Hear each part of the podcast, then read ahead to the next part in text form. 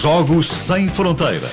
Com Olivier Bonamici. Bom dia, Olivier! Bom dia. Olá, Olha, Olivier! Está sem som. Ah, Mas Não, já está, já está. Ah, queremos muito que a homenagem Não, não está, é não muito está. justa. Mas Vai olha- ser a Matateu. Vai ser a Matateu, mas deixa-me dizer-te que a Olivia estava aqui a curtir Katy Perry como eu com- nunca tinha visto. Quem- Ninguém quem curtiu não? Katy Perry. Eu também Katy gosto Perry muito. como a Olivia. Eu adoro vir a cantar no carro. Já estás então já connosco, temos connosco, Olivier? Não, ainda Não, não. está longíssimo. Olha, está tão longe como os jogos de Matateu, que foram muito, Foram muito lá atrás. O último olha- jogo, sim. Ah, não, ia dizer uma coisa que não é assim importante. Então, diz lá, diz lá. Ia dizer, não está tão longe como o restaurante ah, Mateu, agora? que também Já existe está. Pois é, pois é. não é? Sim, sim, é sim, mais sim. Ai, eu gosto muito desse restaurante. Olivier, bom dia. Bom dia, Olivier. Estão-me a ouvir, não? Claro, Eh, muito bem. Estou em direto da Almada. Margem Sul.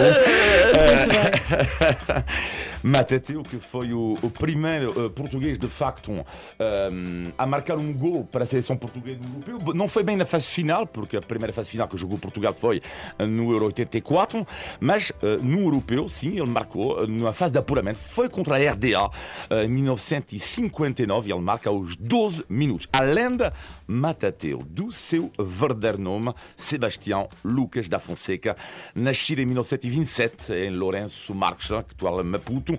Ele que tinha como vizinho de bairro um certo Eusébion. Aliás, ambos jogavam a bola na mesma rua. E para mim é sempre engraçado imaginar duas crianças, eh, futuras lendas de futebol, a dizer: Pois é. Passa lá a bola, Matateu. Sim, claro, Eusébion.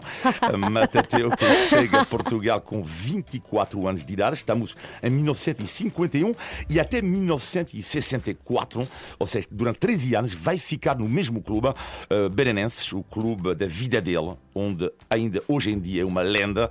Duas vezes Matateu, melhor marcador do campeonato português, uh, 213 golos em 280 jogos. Infelizmente nunca foi campeão, foi quase, quase em 55, mas o Sporting empatou uh, com o Belenenses na última jornada e o Benfica foi campeão.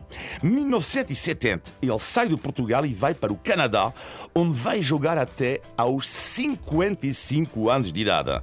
Uma loucura, ou seja, Cristiano Ronaldo. 55, Sim, ou seja, Nem, nem o Cristiano, pois. o Cristiano Não ainda sabemos? Tem, ah, ainda Ah, exatamente, nós. ainda tem 20 anos de carreira. Cristiano seguinte, eh, Matateu, que fica para sempre ligado à história de Belenenses, eh, porque ele também estava no relevado eh, com a sua equipa, com o seu clube, no dia da inauguração do Estádio do Restelo, em 1956. E ainda hoje, dentro desse estádio mítico do futebol português, encontra-se, lá está, a petisqueira Matateu, com fotografias do craque, com recordos Tu já lá foste? Eh, por acaso, não. Ai, tens de ir, temos que ir. Ah, temos que arranjar Tem uns isso. bons Já, croquetes. já estive, Pois já estive tem. no Restelo, mas nunca estive nisso. E eu adoro, de facto, é ver a emenda, porque há os pratos do aquecimento, eh, tipo queijo, há a primeira parte, a segunda parte, os auxiliares são os batatas do arroz, por exemplo, o prolongamento, tens o Prolongamento. eh, vegan, por exemplo, e eh, grande penalidade, um sobremesa. Sobremesa. Mas o meu preferido é o cartão amarelo, que são os ovos. Ovos, por exemplo, com farinha, esse é o cartão amarelo.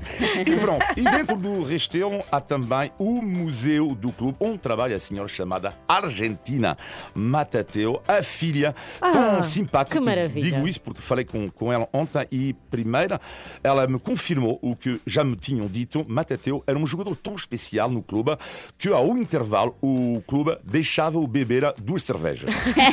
Era o único que podia. Se calhar é esse o segredo. É, se, se calhar sim. E sabe porquê que a filha se chama Argentina? Isto Porquê? é genial. Por acaso quero muito saber. 1954, jogo particular Portugal-Argentina.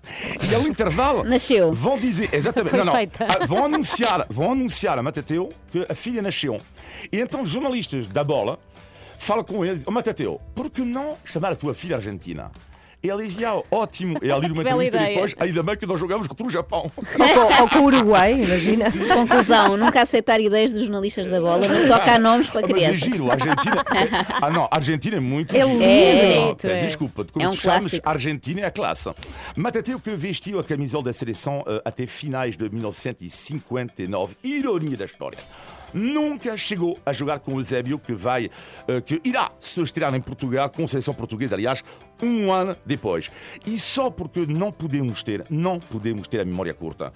Eu queria recordar aqui o 11 do Portugal no Euro 1960, nesta fase de apuramento, lá está, o tal jogo contra a RDA. Alguns estão vivos, são capazes de nos ouvir hoje, outros infelizmente já morreram, mas já está, o nome deles, eles são importantes. Treinadora, José Maria Antunes, jogadores do Futebol Clube do Porto na altura, Acúrcio Carrelo, António Teixeira Virgílio Mendes, Carlos Duarte. Para o Sporting, Fernando Mendes. Para o Benfica, Cavém, Ângelo Martins, o grande Mário Coluna.